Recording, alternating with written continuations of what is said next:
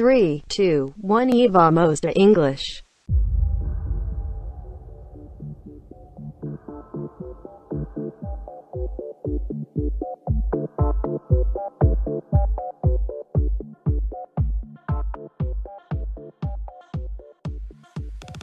Atenção! A introdução do episódio de hoje será totalmente em inglês. Se você quiser acompanhar a transcrição, lembre-se, ela está disponível na nossa pasta no Google Drive. Acesse bit.ly barra e vamos de transcription. bit.ly barra e vamos de transcription. In today's episode, me and a friend of mine, Julio, are going to go on the memory lane and we are going to visit some songs that were really important to our journey as English learners here in Brazil. We also cover topics such as education and the use of music in the classroom and the challenges that the teacher must face in order to bring a satisfactory activity to a student and also, when we have a huge number of students in a public school classroom here in Brazil, what can we do to make the classes of English as a foreign language more meaningful to those students? Especially to the ones that are least excited and interested in the things that we as teachers have to say. We hope that you enjoy our journey. We chat, we enjoy music, both in English and also sometimes in Portuguese. And we bring this episode to you as a form of also talking about and reflecting upon the things that we are going to be doing in the near future as we come closer to our graduation and we are going to become licensed teachers of English in Brazil. So, yeah, that's it. Once again, thank you for listening. Thank you for joining one more week with us here in the Ivamos the English podcast.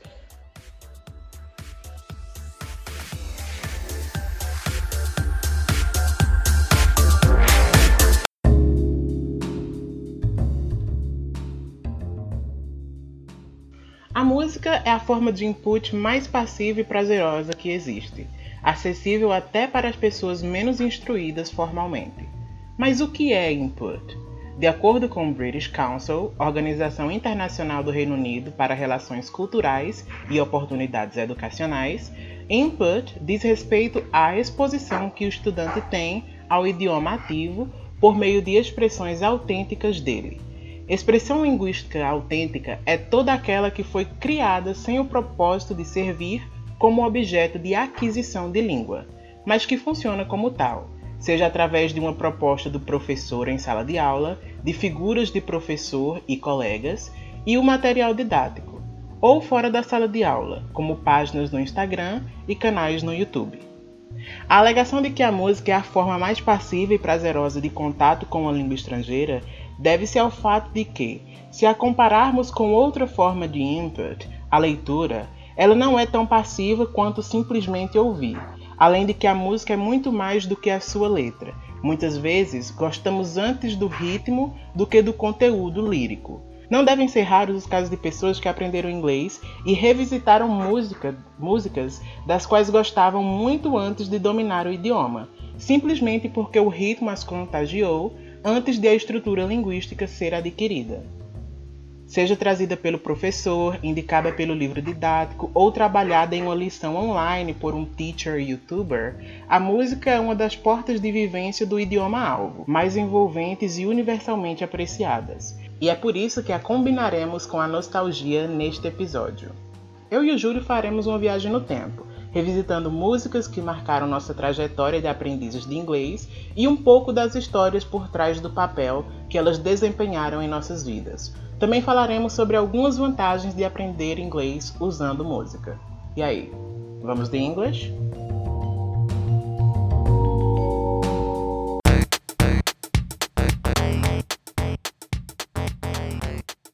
Bom dia, Júlio. Bom dia, José Nilson. Tudo bem com você? Está aí com a sua xícara de café já? Estou sim, estou bem preparado para esse nosso assuntinho de hoje. Estou me empolgado também. Ótimo. Eu sei que você é um grande amante de música. Eu acho que uma das características que mais te define, assim, da relação que eu tenho contigo é a leitura e a música.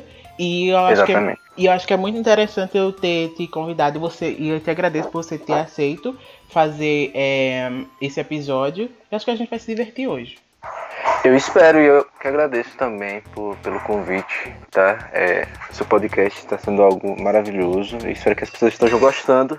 E vamos nessa. Vamos, vamos jogar hoje. Eu queria começar falando da diferença entre a música que, por exemplo, a figura do professor traz para a sala de aula, para a gente adquirir o idioma naquele momento da aula, com todo mundo na sala, e também quando a gente pega uma música por conta própria e estuda ela partindo simplesmente do nosso ponto de vista individual.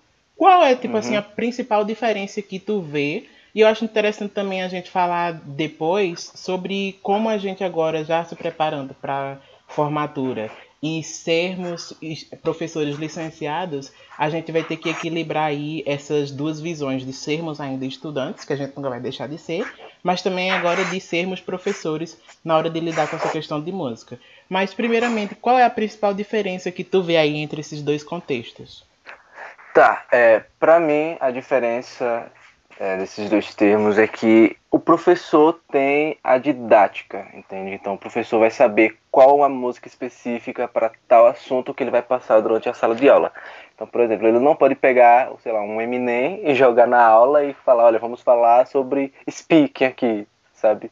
Então, tipo, ele, ele, ele vai ter aquela noção do, do que pode ser abordado é, é, a, a, limpeza na letra da música, no, do que o cantor está falando, pegar uma, uma, música que não use muito de jogo de palavras, logicamente.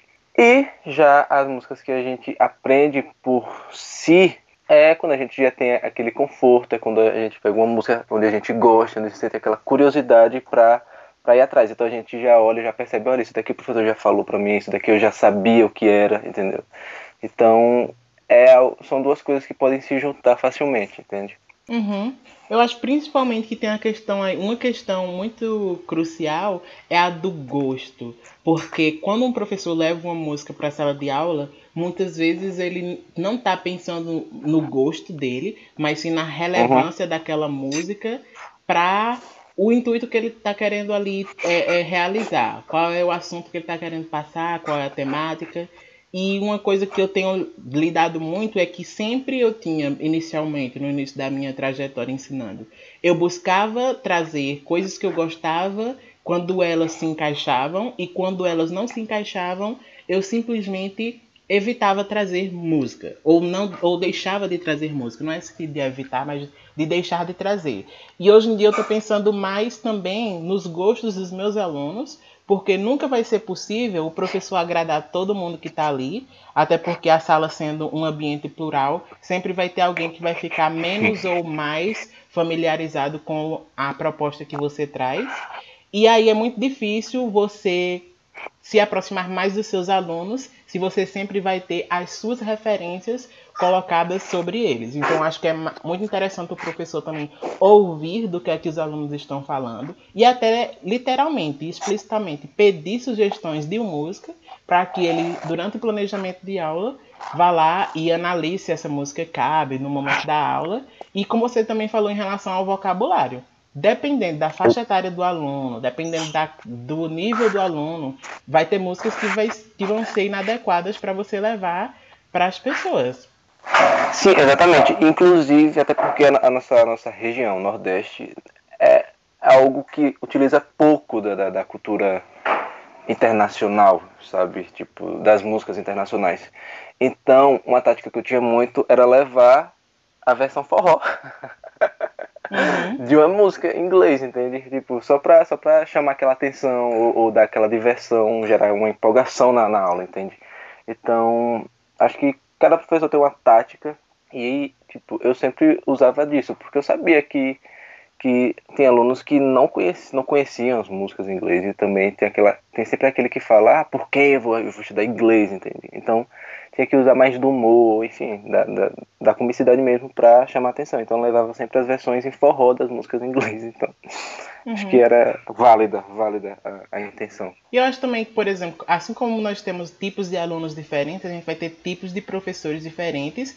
E isso Exatamente. é ótimo, porque, por exemplo, Eu tenho certos tipos de professores que tentam, tentam ser engraçados, mas não conseguem. Já outros naturalmente cativam a gente e conseguem ser um tipo de entretenimento ali misturado com o ensino. Então, essa tática que você falou aí de trazer a música na versão é, em forró, eu achei tipo assim, tipo, nunca ocorreu para mim fazer isso porque eu não sou uma pessoa incrivelmente nordestina, mas que não sou muito chegada em forró. Então é claro que as minhas referências, os, as minhas colocações na hora de ensinar com música vão ser diferentes. Então eu acho muito e essa troca também, uma coisa que eu vejo faltar muito em alguns ambientes de docentes é o diálogo para a gente ter essa troca de um professor falar com o outro o que é que está fazendo, como é que está sendo a experiência, o que é que está dando certo, o que é que está dando errado. Porque se a gente ficar apenas na nossa bolha, a gente vai se sufocando e a gente tende a não inovar porque a gente só está tendo contato com o nosso ponto de vista. E para a gente tudo vai estar sempre bom porque a gente está na nossa zona de conforto, né? Exatamente. E é, a profissão, o professor, impede muito da gente viver na nossa própria bolha por, por motivos no qual você acabou de falar de que os alunos têm perspectivas diferentes, entende? Então, tipo, tem salas que é extremamente híbrida, sabe? É tudo muito misturado, são pessoas diferentes ali. Já tem as salas que é, é, dá, dá para dá pra, dá pra levar coisas semelhantes, que todo mundo ali vai, vai participar. Então a gente sempre, a gente tem que estar tá muito ligado na, no que está acontecendo hoje em dia, ou no, no que os alunos possam estar tá pensando, é, e como conseguir agradar de uma certa forma uma massa ali, mesmo não agradando outros mas se agradar uma grande maioria, aquele ali que está meio excluso vai conseguir participar de uma certa forma, entende? Ou então a gente pode dar uma, uma utilidade, entre aspas, sabe, para aquela pessoa. Então é, é válido levar qualquer coisa que chame atenção, sabe? Mesmo, mesmo indo um pouco da, da, da nossa consciência, mesmo indo contra o que a gente às vezes é, dita para nós mesmos, sabe? Então é para chamar aquela atenção e conseguir uma aula participativa, sabe? É, é válido levar certas, certas situações de ou de comicidade ou de, ou de cultura, sabe? Uhum. Então. Então, já que a gente começou com esse papo mais cabeça, agora vamos quebrar o gelo um pouquinho com o nosso primeiro segmento musical. No nosso top 3, você colocou que música e por quê? Em terceiro lugar, eu coloquei Crazy in Love, da cantora norte-americana Beyoncé. É, eu coloquei essa música pelo motivo de que eu sou muito fã dela. Foi, foi uma das primeiras cantoras assim que eu, que eu senti, não que eu escutei em inglês, mas que eu senti aquela, aquela vontade de conhecer tudo, né? Na época do, da, do grupo dela, as Destiny Child. Então, eu criei algo de fã, sabe? Não, não sei como vou explicar. Algo, algo muito íntimo, sabe? Uhum. Enfim. Mas tu já era então, nascido na época dos Destiny's Child? Eu tinha 5 anos de idade. e já ouvi? Meu amor! Que eu escutei. Porque o que acontecia? É, aqui em casa tinha DVD e meu pai sempre trazia é, DVDs compilados, de compilações, sabe? Então nesse, em um DVD específico, que é a música Survivor. I'm a Survivor. Ah, então, tipo, eu, eu escutava aquilo ali eu ficava, meu Deus do céu, e tal. Aí eu, lem eu lembro, minha mãe, na verdade eu não lembro, eu lembro que minha, minha mãe sempre me dizia que eu pedia para comprar algo e apontava para ela, tá ligado? Eu não sabia uhum. falar. Então, e minha mãe, logicamente, não, nunca comprava eu que tinha sorte de, do outro, de outra compilação que minha mãe trazia e tinha algo dela assim. Até que eu fui crescendo, tipo, compreendendo e fui comprando coisas específicas. Então, eu sou muito fã da Beyoncé, da Beyoncé desde muito cedo. E eu trouxe essa música, Crazy Love, como um exemplo de músicas que eu fui por conta própria e eu fui é, é, me apegando me apegando teoricamente ao inglês. Porque eu já era bem apegado por escutar muito, então por teoria, para aprender certas coisas, certas palavras, certas gírias na qual ela usa muito na música, eu sempre escuto, eu, eu escutei Crazy Love. É por isso que está aqui no meu top 3. Então, nada mais justo que a gente escutar uma palhinha dessa música maravilhosa. Então, solta o som, DJ.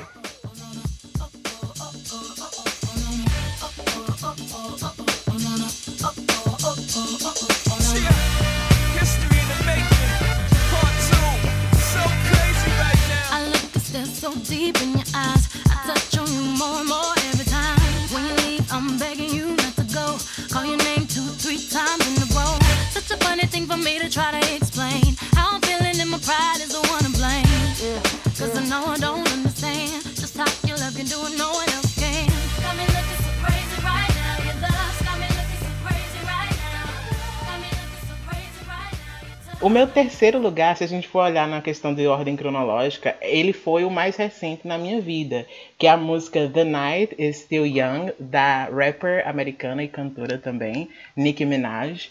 Ela, essa música ocorreu na minha vida como um desafio que eu fiz a mim mesmo para que eu saísse da zona de conforto quando eu estava, acho que era quarto ou quinto período da faculdade de letras, e a professora de inglês propôs que a gente trouxesse uma performance musical para a sala, para praticar essa oralidade através da música e trazendo uma música que nós gostássemos e que a gente fosse lá e performasse essa canção.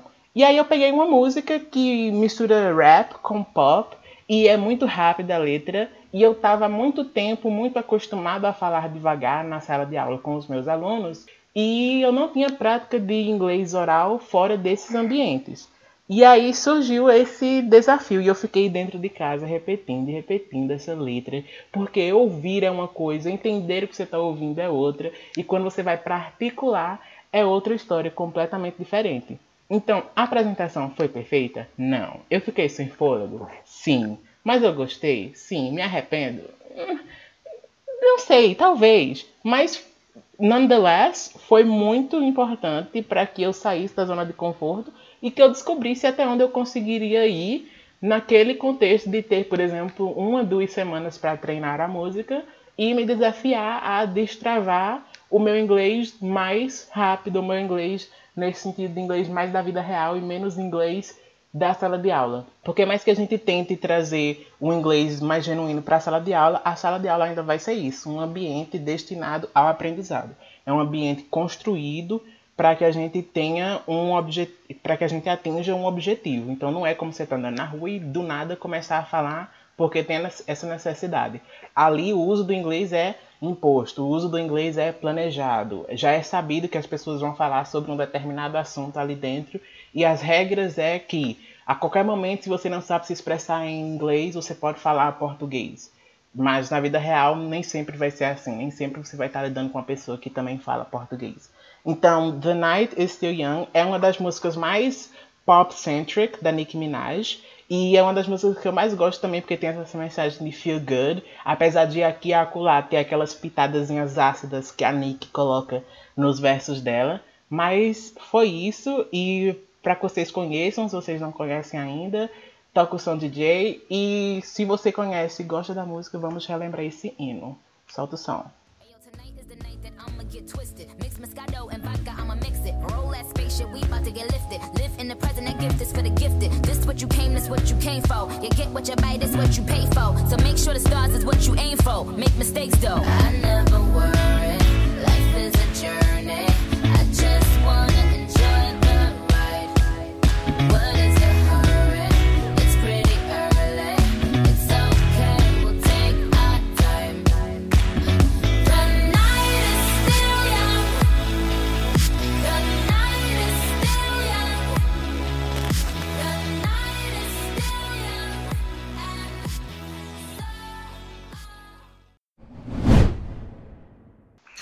Eu fico Acho besta foda. que às vezes eu tô ouvindo uma música me achando, sendo que eu tô pegando um coletivo 11 horas da manhã, no calor da tarde.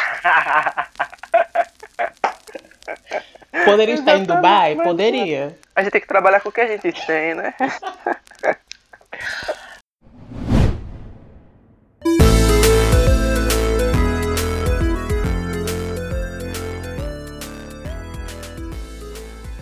Uma vez eu ouvi uma crítica de uma pessoa que disse que não gostava de atividades com música, porque a experiência que ela tinha tido com isso era apenas de completar lacuna. E aí, o que é que você acha que a gente pode fazer com música para ir além de completar lacuna? A tua experiência na escola foi isso? De a professora trazer uma música, a folhinha lá, a ficha, faltando os espaços para você completar? É, exatamente, sabe? Tipo, é, era o contato que a gente tinha pelo menos na minha época, com músicas de língua estrangeira, na aula de língua estrangeira.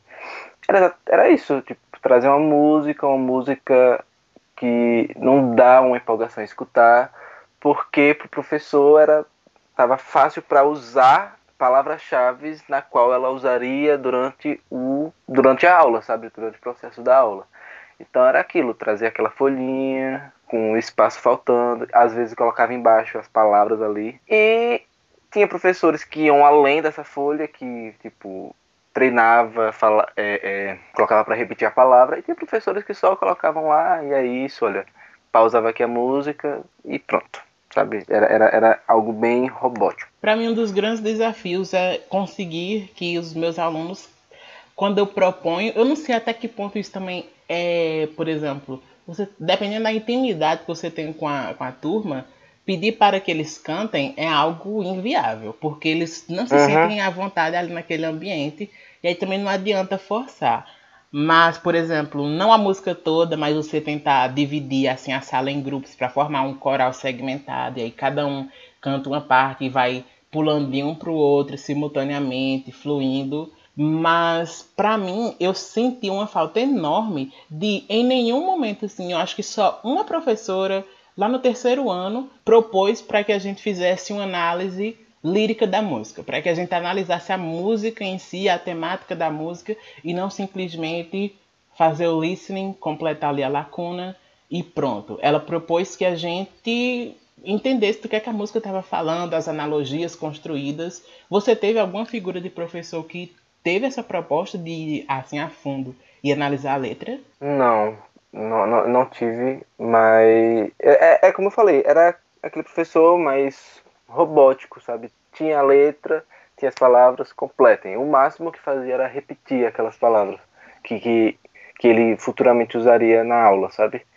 Mas nada, nada muito, não diria complexo, mas nada muito aprofundado, sabe? Nada muito, enfim, que, que, te, que te fizesse submergir ao assunto, sabe? Ia, ia mais fundo.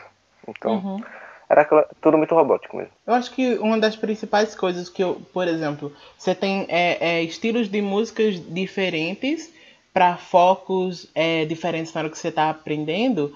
E uma das coisas que eu mais gosto é pegar músicas baladas que tenham muito foco mais na voz do que no instrumental, para que a gente tenha essa aquisição e essa exposição a sotaques, porque na maioria das vezes você não consegue perceber, por exemplo, uma música pop, é muito difícil você perceber o sotaque dos cantores e uhum.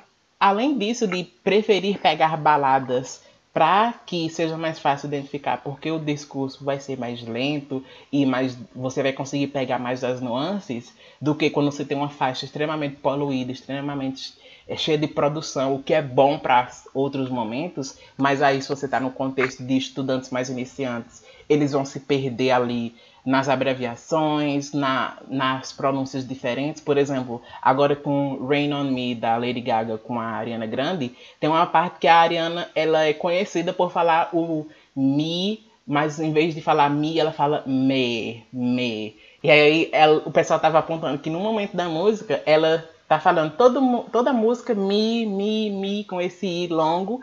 Só que tem uma, uhum. uma parte que ela se entrega a esse vício que ela tem de falar me. E aí o pessoal tava até fazendo uma piadinha que ela não consegue se desapegar desse me, que é um, um apego até para na hora que ela tá fazendo as músicas que são próprias dela e tem um apelo mais, digamos assim, mais adocicado, mais aveludado, você falar o me ao invés do do mi. Assim, qual é o teu gênero musical preferido? Assim, de música internacional. Ah, é o pop. O pop. é o, o pop, as divas pop, eu gosto, eu gosto muito porque foi o que foi, foi o que me aproximou mais, sabe? É, tipo um love story, o que, enfim, love story se aproxima muito do, do pop, pelo menos é o que era aquele dos anos 80, sabe? Aquela aquela pegada disco, é o que se aproxima muito do de certa forma do pop de hoje em dia, sabe? Uhum. E aí eu tava pensando esses dias comigo que se a gente gosta mais de pop, a gente vai trazer mais pop. E Exatamente. qual é, eu acho que vale a pena também a gente se desafiar a trazer pegam, pegamos um, um outro gênero, tipo um country, um indie, e trazer uma dessas músicas para ver se elas são relevantes para a gente trabalhar. Porque também aí já é, quando você foca, foca, foca no pop, também é uma forma de você se manter numa trajetória muito linear, muito singular e de você limitar as coisas que você pode é, abordar naquele gênero, as sonoridades, as experiências Exatamente. sensoriais que você vai ter ali com os alunos, já como eu tinha falado no começo, antes mesmo de você prestar atenção na letra, você vai prestar atenção na sonoridade, no, no, na emoção que, aquela, que aquele instrumental evoca. É tanto que no começo desse semestre, antes da, da quarentena, da pandemia, eu trouxe uma dinâmica que era colocar instrumentais de aberturas de séries para alunos meus intermediários. E aí eu pedia para, enquanto a música estava passando, eles anotarem palavras-chave que vinham na mente deles na hora que eles estavam ouvindo a música. E aí depois a gente via a abertura da série em si, para vermos qual é o teor da série, qual é o gênero dela. E aí eu trouxe uma Sim. ficção científica, eu trouxe um drama policial e eu trouxe Brooklyn Nine-Nine.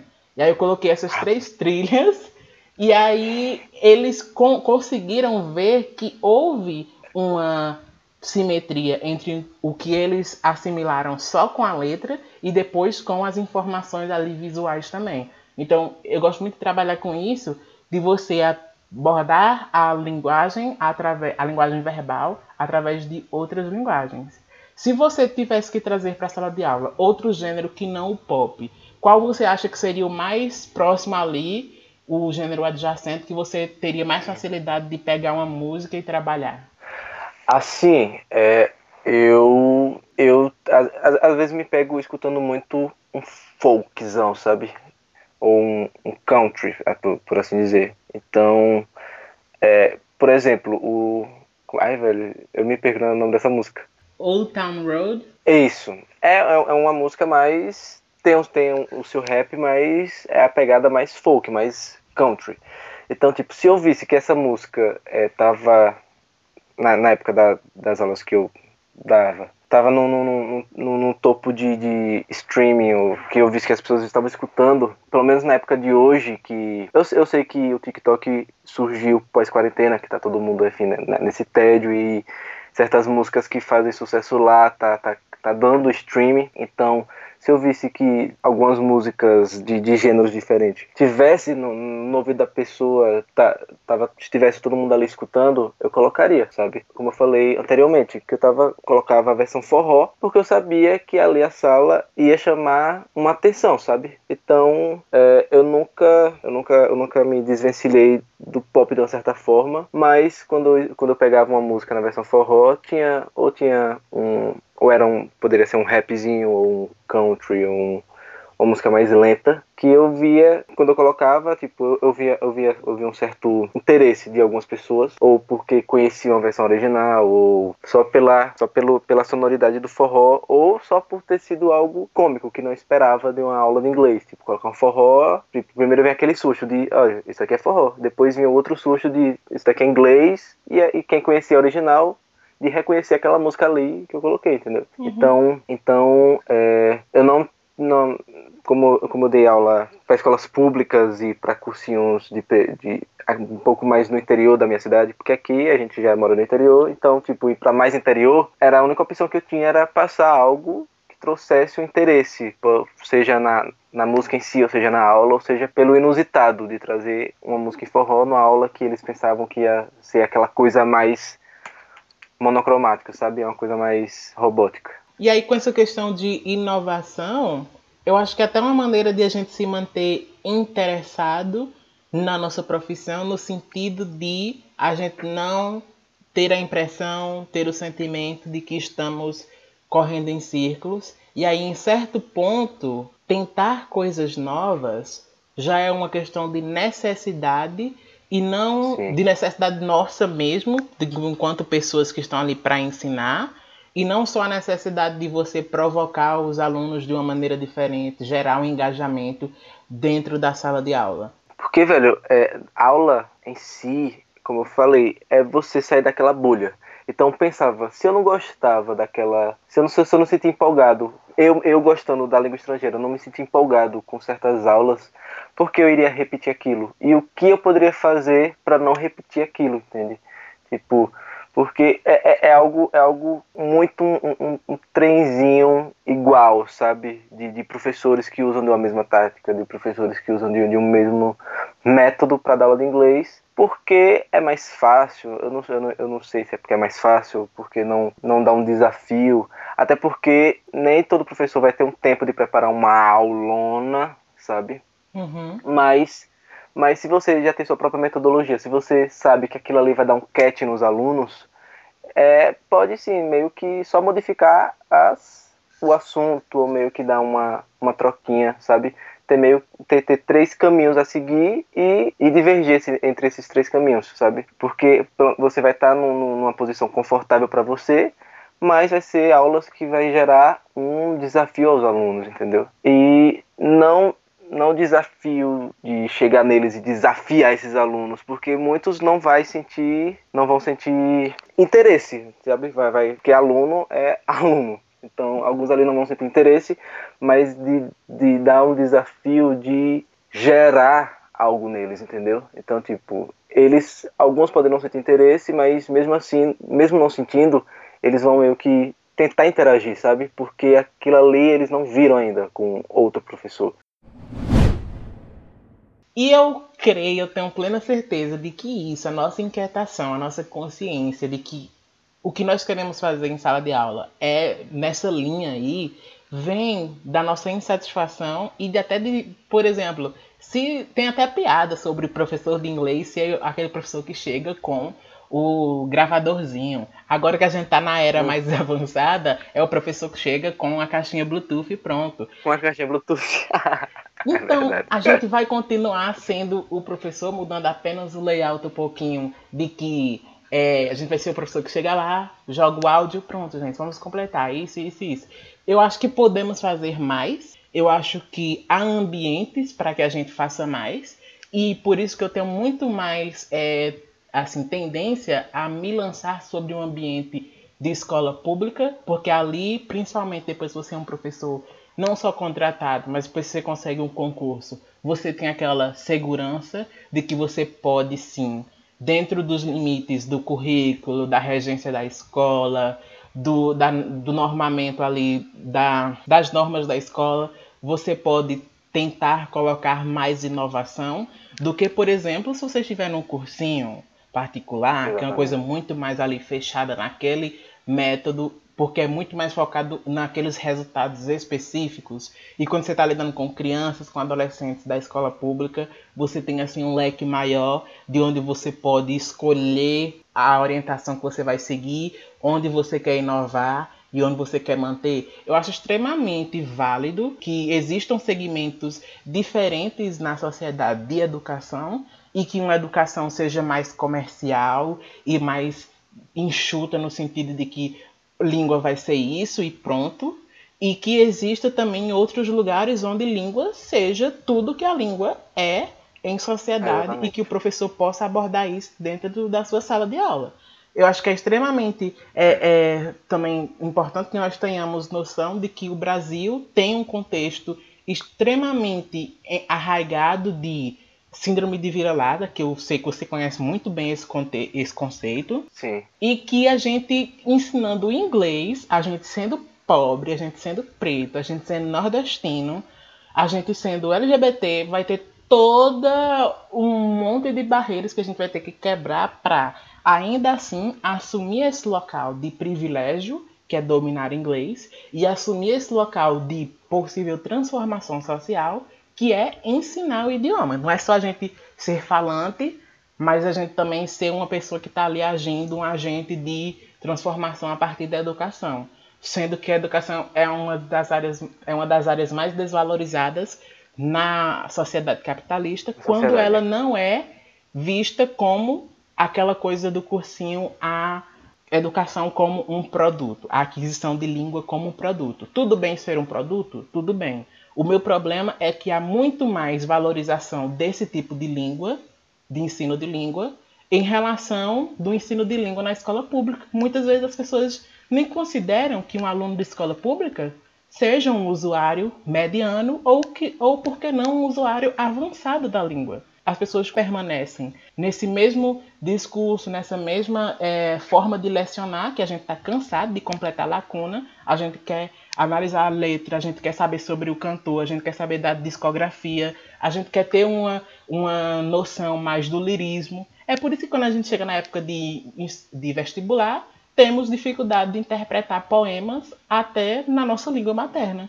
Porque gente, as oportunidades que nós temos de fazer isso, elas são resumidas a completar lacunas.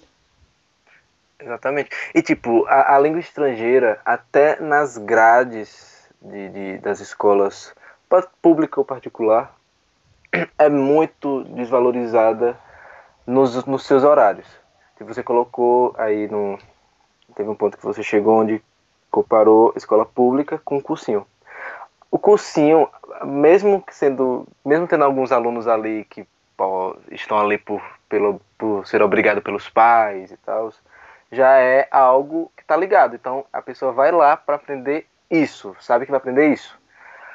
Nas escolas sabe que vai aprender, mas tem aquele, é, é aquela divisão de horários. E a língua estrangeira é muito desvalorizada porque sempre aparece em horários onde os alunos estão extremamente cansados. Porque, primeiro, pelo menos na, na minha grade, né, na época que eu estudava, inglês ou ficava no último horário, ou seja, para quem estu, no caso eu estudava de manhã, salas que não tinham ar condicionado, sala que era vira, vira, virada para o sol, só batia muito, muito na sala. Então, tipo, chegava no último horário, a pessoa já estava suada, já estava cansada pela correria ali, então só queria ir embora, então não dava tanta atenção. O professor meio que desistia, então liberava sempre mais cedo, até porque o professor também cansa, o professor tem lá sua grade curricular, e então chega no, no, em um tempo de exaustão que ele cede ao pedido dos alunos, então ó, vai ser mais cedo, então não aprendia tanto. Então, ou em língua estrangeira, ou estava na, no último horário,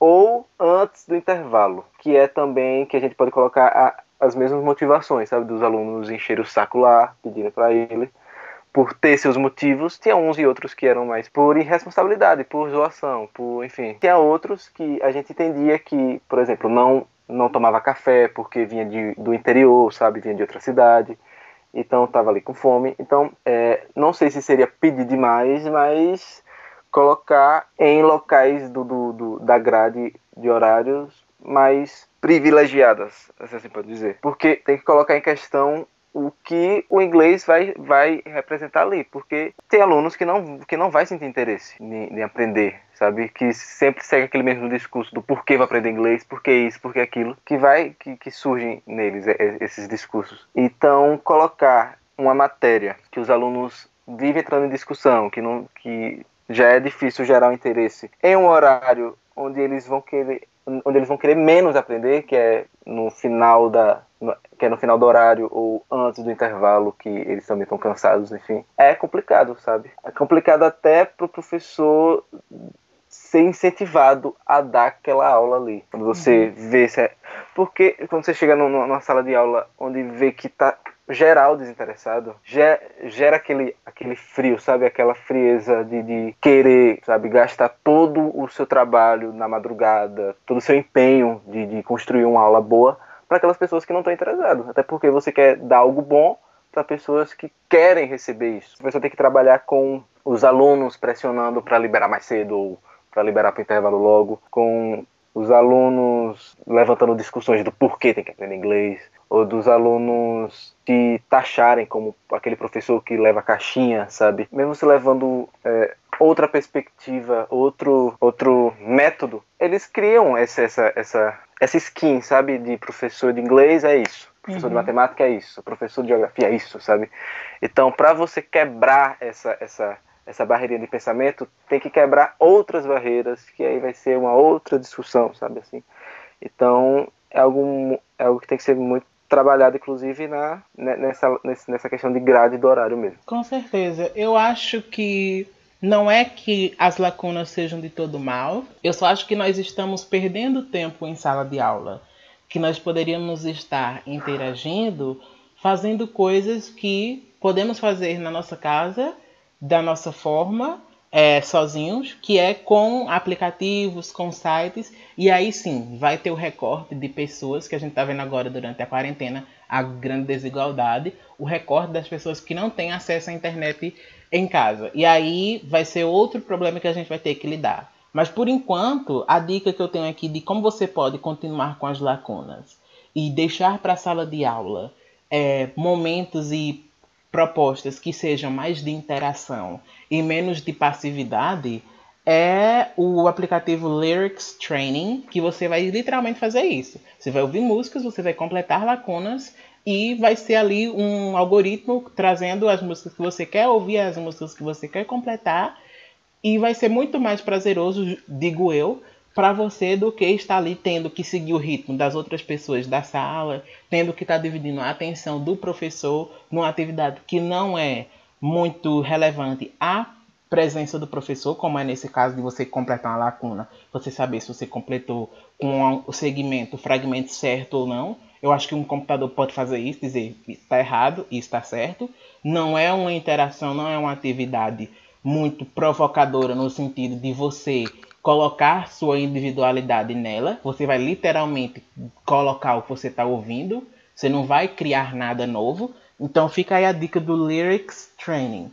E aí para as pessoas que não têm acesso à é, internet em casa, vamos, no período pós-pandemia, pensar em como nós podemos criar ambientes de colaboração extra-classe, onde alunos uhum. mais privilegiados, porque sim, no Brasil, ter um celular e Wi-Fi em casa é um privilégio, como alunos é mais privilegiados podem ajudar alunos menos privilegiados, no, no sentido de que como é que o professor pode impactar essa, aquele ambiente ali, aquele universo, porque o professor pode agir naquele ambiente, naquela seara. Não tem como, por exemplo, eu já fui um professor muito idealista que queria mudar coisas no, no âmbito federal. Eu não vou conseguir fazer isso, eu vou me frustrar. Então eu tenho que focar nas coisas que eu consigo mudar com os poderes que eu tenho. E aí, na hora que eu estiver votando, eu ter a consciência de em quem é que eu vou votar para que essa pessoa represente as minhas vontades nas mudanças que eu quero para o meu ambiente de trabalho.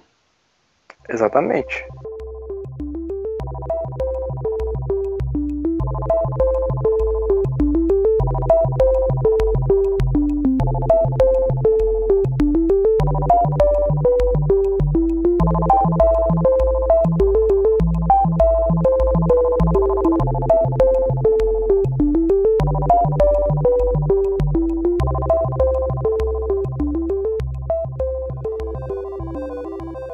Amigo, o que está no seu top 2? Meu top 2 é a música We Will Rock You, do Queen. Por que eu coloquei essa música? Porque todo mundo conhece a música, sabe? Você pode começar com batida na mão, com batida em algum, em algum lugar, na mesa, enfim. Vai ser algo que vai puxar a atenção, porque todo mundo conhece a sonoridade. E todo mundo conhece o refrão da música, sabe? Então, eu coloquei essa música por ser fácil o uso da sonoridade da letra para chamar a atenção da sala, sabe? Então, é uma música que você pode usar ela para quebrar um gelo na sala ou para usar aquela metodologia do, do das lacunas para ser preenchidas. Você vai conseguir é, a concentração dos alunos através da batida, sabe? Então, tipo, quando você está lá fazendo, fazendo a, a sonoridade do. Sabe? Então você vai chamando os alunos para fal falar sobre a música ou para eles cantarem o refrão, sabe? Então, tipo, o professor canta a, os versos mais, mais complexos e os alunos vão no refrão, entendeu? Então, tipo, você tá ali chamando a atenção das pessoas, do, dos alunos, e tá levando eles a. Ou, ou para conhecer a história do Queen, ou para conhecer a história da música. Então, é, é bom até para usar do listening, do reading, do, do speaking, sabe, com os alunos, porque é algo que vai chamar a atenção deles, entendeu? Uhum, uhum. Eu acho que você falou, trouxe aí uma coisa muito importante que é o poder de uma coisa clássica, o poder de ser algo que já está ali enraizado na, na mentalidade, no imaginário das pessoas. Você tem essa música muito utilizada em filmes, em propagandas, e aí quando você traz para a sala de aula, a questão emocional, a questão nostálgica de essa música já ser muito conhecida. É tanto que a gente vê atualmente as tendências do pop é trazer coisas dos anos 80. A gente tem Stranger Things. A gente tem várias produções, Isso. Wonder Woman 1984, produções que fazem referência a coisas clássicas, porque há um apelo muito grande quando a gente usa essa, esses ícones da cultura pop, esses ícones da cultura que já estão solidificados. E aí a gente vai criando a cultura atual com coisas que já foram sucesso no passado. E aí Um a, a sua aula é um sucesso por, por conta da música que é clássica. Isso, e, e até coisas que eram clássicos mesmo estão voltando a- aos streams, sabe? O The, The Prince Fresh of, of Bel Air, é, aquele The, The Seventeen Show, séries oitentistas que estão nos streams agora e a galera tá gostando, tá assistindo, sabe? E, e usando também do, do, do, do que era politicamente correto na época. Então, tipo, usar as problematizações que tinham naquela época que não eram tão vistas, não eram tão é, levadas a algo errado e hoje em dia o que com a, com a nossa política, com a nossa consciência, o que tem de problema a partir dessas séries, sabe? Que, que eram muito sexistas, racistas, gordofóbicas, porque isso era o era, era, era o teu das piadas da época. Pra eles eram, tipo, todo mundo ria. Inclusive, tipo, quando, na, na minha pré-adolescência eu ria muito de piadas assim, sabe? Hoje em dia já, já tô com a mãozinha na consciência e tal. Então, por mais que estejam fazendo sucesso e tenham um problema ali, as pessoas têm a consciência de que é, era algo da época, infelizmente, mas que não, não, não deixa de ser algo cultural. A gente percebe que tá, que tá vendo essa onda de vintage. Então vamos ouvir um pouquinho? Vamos ouvir um pouquinho, por favor.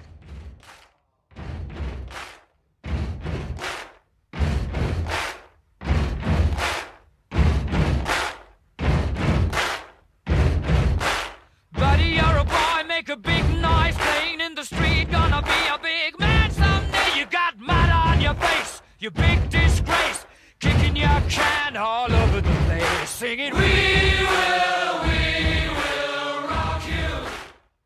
O meu top 2 tem muito a ver com o teu top 3. Também é a diva que eu tenho muita admiração, a pessoa que eu sigo, a pessoa que eu tô ali é, com as notificações ativadas, que eu sei tintim por tintim, o que vai, o que volta, é, que é Poker Face, da Lady Gaga. E eu lembro quando a MTV ainda era TV aberta e passou o clipe e eu simplesmente fiquei, uau, o que é isso? It's a cultural reset. E aí, a partir desse momento, eu lembro que foi quando eu tive essa relação muito é, íntima com a música, com o artista, uma sonoridade, e era internacional. Essa é a minha memória mais distante que eu tenho, e também a que eu tenho mais apego. E aí, a princípio, eu não fui, não tinha ainda esse instinto de, ou não, não tinha sido é, é, despertado em mim esse instinto de pesquisar, porque hoje em dia eu vivo de ser curioso. Eu vivo de pesquisar coisas, mas no início não era assim. Quando eu tive esse contato com Poker Face, eu não fui pesquisar o que significa significava Poker Face. E aí depois que eu Uhum. vim saber que era relação a quando você tá num jogo, numa interação, e você tenta fazer uma cara ali de blefe, uma cara de paisagem, para não deixar que as pessoas descubram realmente quais são os seus sentimentos. Mas até ali, Poker Face, Poker Face, pra mim era só isso, só uma, uma frase sem muito significado, porque eu ainda não tinha ido pesquisar, mas eu já amava. E aí eu gostaria que a gente ouvisse agora um pouquinho de Poker Face.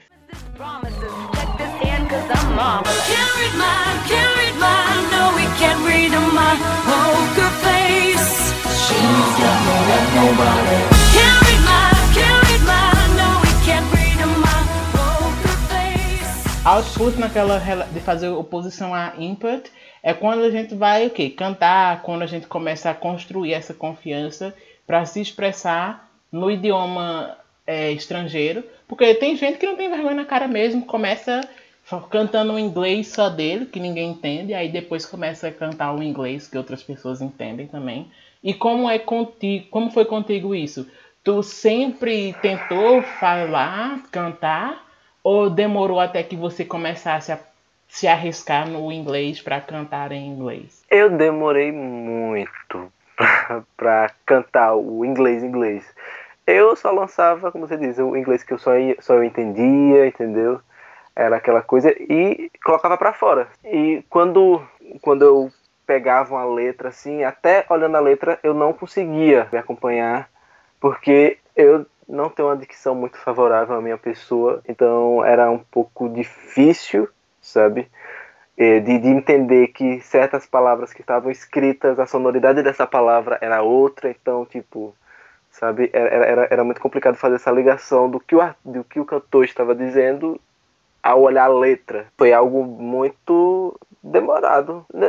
porque até porque não, não tinha um, um interesse ali, sabe, de, de, de querer a- aprender a cantar ou aprender a, a- Enfim, na época eu era bem fissurado pela língua estrangeira, muito mesmo, achava uma coisa linda. Só que eu gostava de escutar, eu gostava de, de, de pesquisar sobre, mas não tinha interesse de falar, porque para mim eu estava muito distante de conseguir aprender alguma coisa ali, conseguir falar ou até conhecer alguém que eu possa conversar, sabe? Então era meio que eu não vou aprender isso porque eu sei que isso não vai ser útil para mim. Então, tipo, o mesmo discurso que os nossos alunos têm, entendeu? Até eu olhar a letra, até começar a cantar Got me looking so crazy right now. Eu consegui entender o que ela estava falando com a letra que eu estava lendo e com- começar a, começar a pronunciar bem, começar a, a, a encaixar o time da letra com a música, foi, um- foi um tempinho. E é algo que até hoje eu sinto uma dificuldade, mas não por, por não saber a pronúncia e tal, mas pela trava que eu criava na época. E que tipo, ah, eu- a, letra, eu tô gostando disso aqui, então. E, e do costume de sempre embromar, tipo, de colocar, é, não, não diria palavras, mas um som, sabe? De pra, pra combinar com a letra e fingir que tá dando certo. Há essa travinha ainda. Aí tenho que ler a letra, tenho que escutar a música, ler a letra e gostar da música pra acompanhar. Eu consegui ter esse output. Voltando àquela questão de que nem todo aluno vai ter a mesma participação e tem aluno que nunca vai se soltar e tudo bem, porque há formas diferentes de você se expressar e nem sempre a maneira que o professor provoca vai ser a maneira que o aluno vai reagir da forma que o professor deseja e que seria ideal, mas isso faz parte das diversidades, das formas diferentes que as pessoas têm de, de se expressar, de se comunicar com o mundo. E eu consideraria que é essencial que quando a gente esteja falando de música, aprendendo inglês, que sim, tanto o input você receber, mas também você manifestar, produzir, reproduzir essa música através da sua fala é extremamente importante. E aí você vai fazer isso como? Se não é na sala de aula, é em casa. Se não é inicialmente cantando, porque você não tem o costume de cantar nem em português, tudo bem. Comece assistindo um lyric video, porque pra mim é interessantíssimo você começar a, a trabalhar com a música com o lyric video, porque você tem o suporte ali da do da você tem o suporte do visual e aí você não fica só preso na ansiedade, porque isso acontece muito comigo, na ansiedade de ouvir, mas você está vendo as palavras, mesmo que você não consiga entender todos os fonemas, todas ali as sílabas que são omitidas, as que não, as letras que são pronunciadas, as que são silenciosas, mas você consegue ter um apoio maior do que simplesmente com o áudio. E aí, começa primeiro com o lyric video, e aí lê a letra da música normalmente, como se estivesse lendo qualquer texto, mas faça essa leitura em voz alta. E depois você começa a cantar. E aí sim, você começa a cantar por qual tipo de música? As mais rápidas, como da Nicki Minaj? Ou você começa com uma baladinha, você começa com a Lorde. Lorde tem músicas lentas, então começa com a Lorde Isso. e vai subindo aí, se desafiando, porque eu acho extrema, eu acho uma perda de tempo você simplesmente ouvir, ouvir, ouvir e não tentar reproduzir, porque é uma maneira de você estar reproduzindo uma língua autêntica, não é um texto num livro didático, é algo que foi criado não para ser um instrumento de ensino, mas que você está usando para aprender. Então isso é muito importante. E ao mesmo tempo você está se desafiando e se e produzindo língua no contexto de você trabalhar sua musculatura, o seu aparelho fonador. Isso. Eu tenho um- uma tática para trabalhar o output de deles não cantarem, mas é, sonorizarem, sabe? Que é levar músicas nostálgicas, dois, porque dois tipos de músicas nostálgicas. Uma, a primeira delas é realmente a música em inglês, só que tem refrões repetitivos. Por exemplo, Halo foi uma música que Halo da, da Beyoncé. Foi uma música que, que passou muito e tem aquele refrão repetitivo, então, tipo, pelo menos o refrão eles vão cantar, sabe? Vão participar. Tem também uh, Bad Romance, da Lady Gaga, que, tipo, todo mundo vai, vai conseguir falar o ra ra, ou wo, wo, ou Caught in Bad Romance, ou na na na Romance, tá ligado? Todo mundo vai conseguir sonorizar isso, sabe? Então vai causar aquela nostalgia de, tipo, ah, já conheço essa música, eu conheço, então dá pra me divertir aqui. E a segunda música nostálgica são as músicas que, se você ouvinte que é do sul, que, é- que é do, de- enfim, do sudeste, aqui no nordeste, as bandas, elas pegam músicas famosas e, fa e, dão, e dão uma abrasileirada. Eles colocam, eles fazem um remake dessa música em português. Não necessariamente a tradução da letra, mas enfim, eles pegam a letra que eles compõem e colocam no instrumental da canção na versão forró, e assim, pode dizer. Então, tipo, tem muitas músicas de bandas da região aqui que são regravações de músicas antigas. Pode ser músicas novas ou músicas antigas.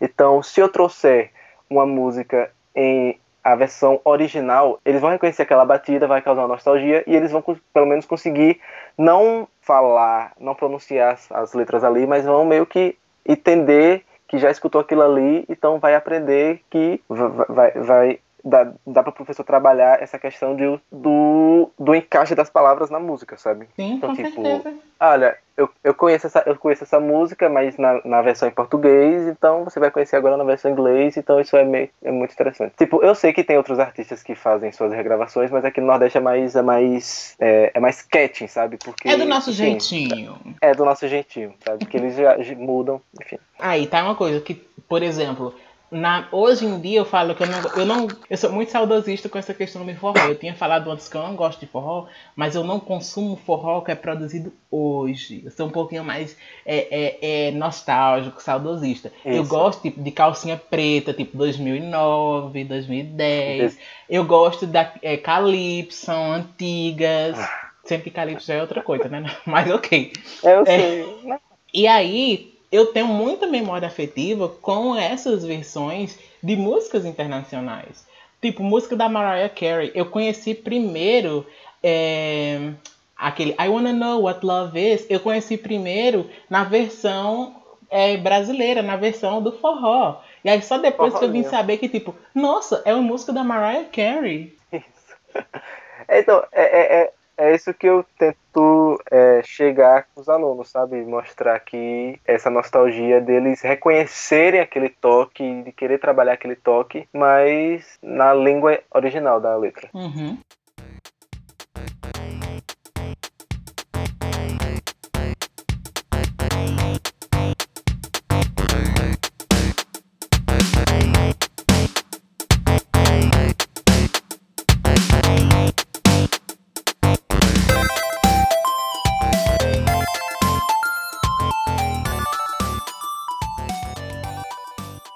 Agora partindo para o nosso ponto mais alto do pódio, no nosso top 1, o que é que nós temos, Júlio? Eu trouxe a música Alone, da banda Hurt, que é, eu vou trazer essa questão sobre a nostalgia de músicas que é, eles vão conhecer porque tal artista regravou, sabe? Então essa música ficou bem famosa aqui no Nordeste na regravação de uma banda regional. É, o nome da banda é Desejo de Menina.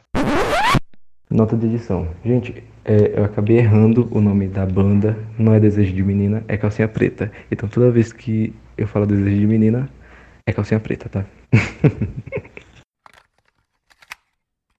Eu conheci essa música na versão original, porque meu pai, quando era, quando era guri, meu pai sempre me levava aqui pra beira do rio no carro e colocava o CD dele de Love Story. Então ele falava sobre a vida e eu ficava escutando ele e escutando a música. E essa música, você consegue idealizar o toque assim rápido da música, o instrumental dessa música. É algo que me causa muita nostalgia. Quando a banda regional lançou a música, eu causou essa nostalgia, sabe? De eu conheço essa música.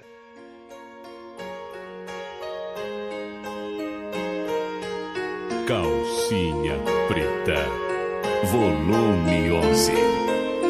A noite passa devagar, estou aqui deitado só.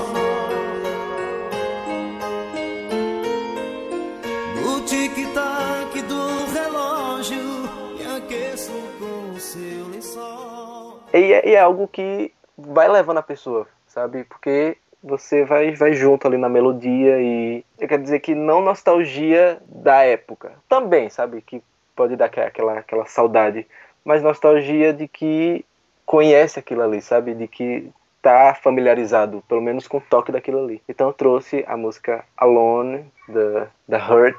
Escuta aí um pouquinho dela para ver se você sente nostalgia também. Solta o som DJ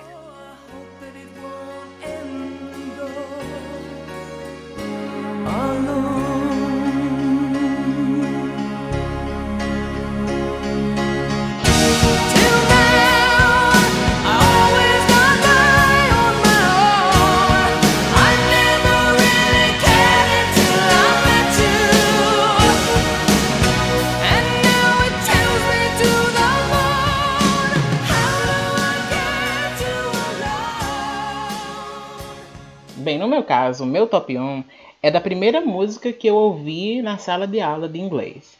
Foi lá na quinta série com a professora Janete, num grupo de cinco ou seis pessoas, no canto da sala. A gente começou uma aula de inglês, a minha primeira aula de inglês, com a música Samba do Approach.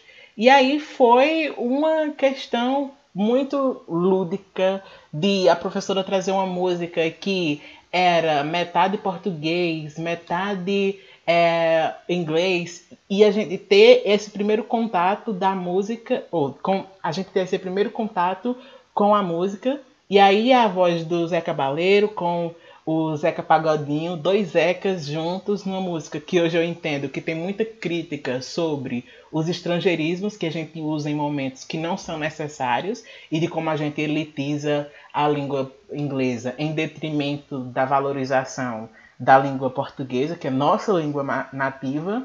E naquele momento também tinha essa música numa novela, não vou lembrar o nome agora. Você lembra o nome da novela que passava essa música? Eu acho que era o clone, não? Peraí. Ou Samba era. do Acho que Ou era era Laço de Família. Pecado?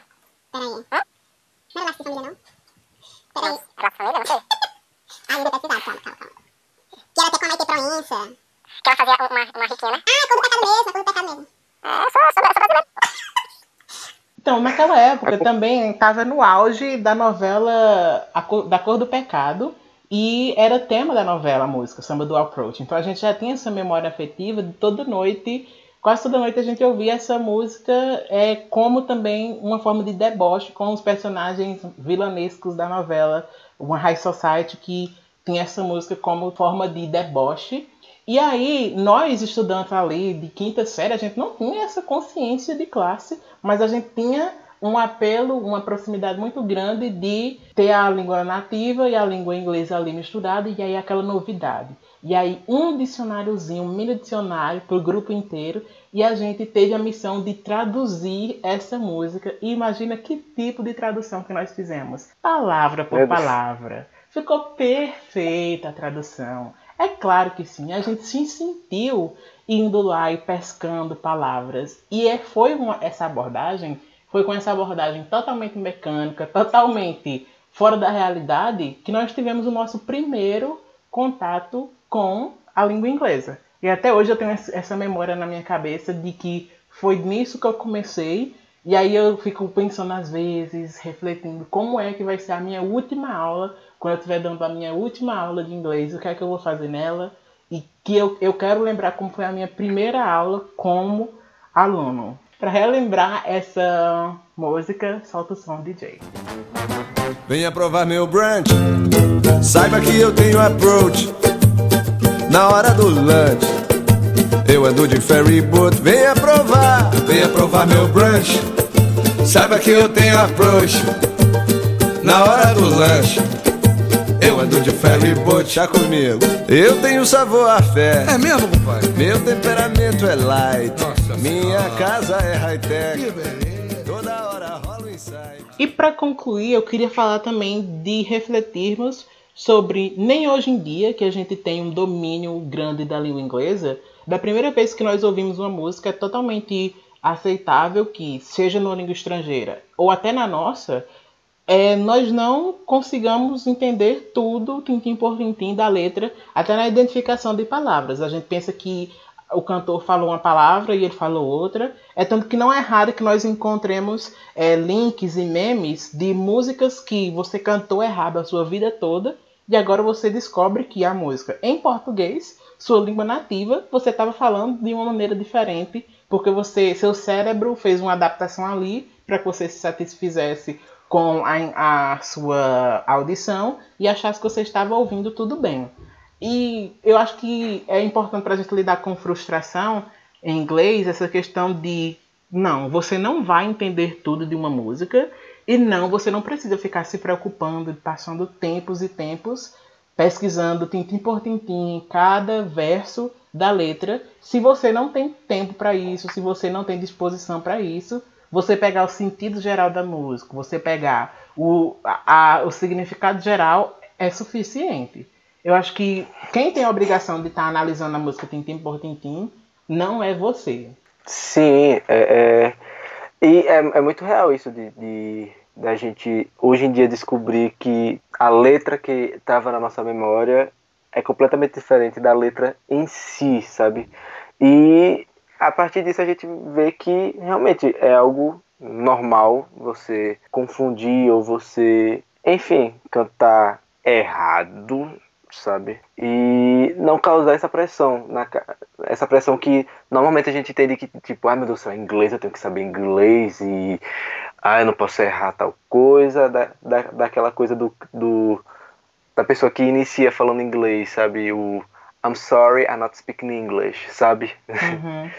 Então, tipo, isso vai muito no, naquele discurso que, enfim, você começou, mas do complexo de vira-lata. Tá, eu errei isso daqui, foi engraçado, foi engraçado que minha memória calculou essa palavra em português e não era exatamente essa palavra na letra. É engraçado isso, mas fica, fica aquele mártir de que, ai meu Deus, eu errei isso daqui, ou então todo mundo fica zoando porque você errou, ou todo mundo ficar zoando porque você canta no seu, no, no, seu, na sua embolação e tá tudo bem, porque mesmo você cantando embolado, você acaba pegando uma sonoridade, sabe? E quando você pega uma sonoridade, para pronúncia fica muito fácil. É sempre bom trabalhar isso mesmo e não ficar meio que se humilhando porque não conseguiu falar tal palavra porque errou tal. Nossa, completamente. Hoje você não passa frio porque está coberto de razão.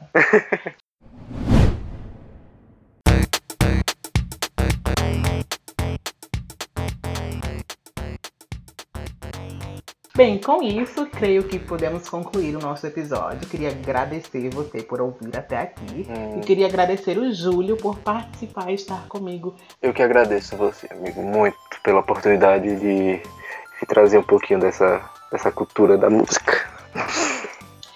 Pessoal, todas as músicas que nós referenciamos no episódio de hoje estão descritas aqui embaixo na descrição do episódio no player onde você está ouvindo. E não se esqueçam, se quiserem ter acesso a dicas, é, vídeos, conteúdo mais didático, é, vão lá no Instagram, arroba English. E por hoje é só. Até a próxima. Até a próxima, galera. That's all.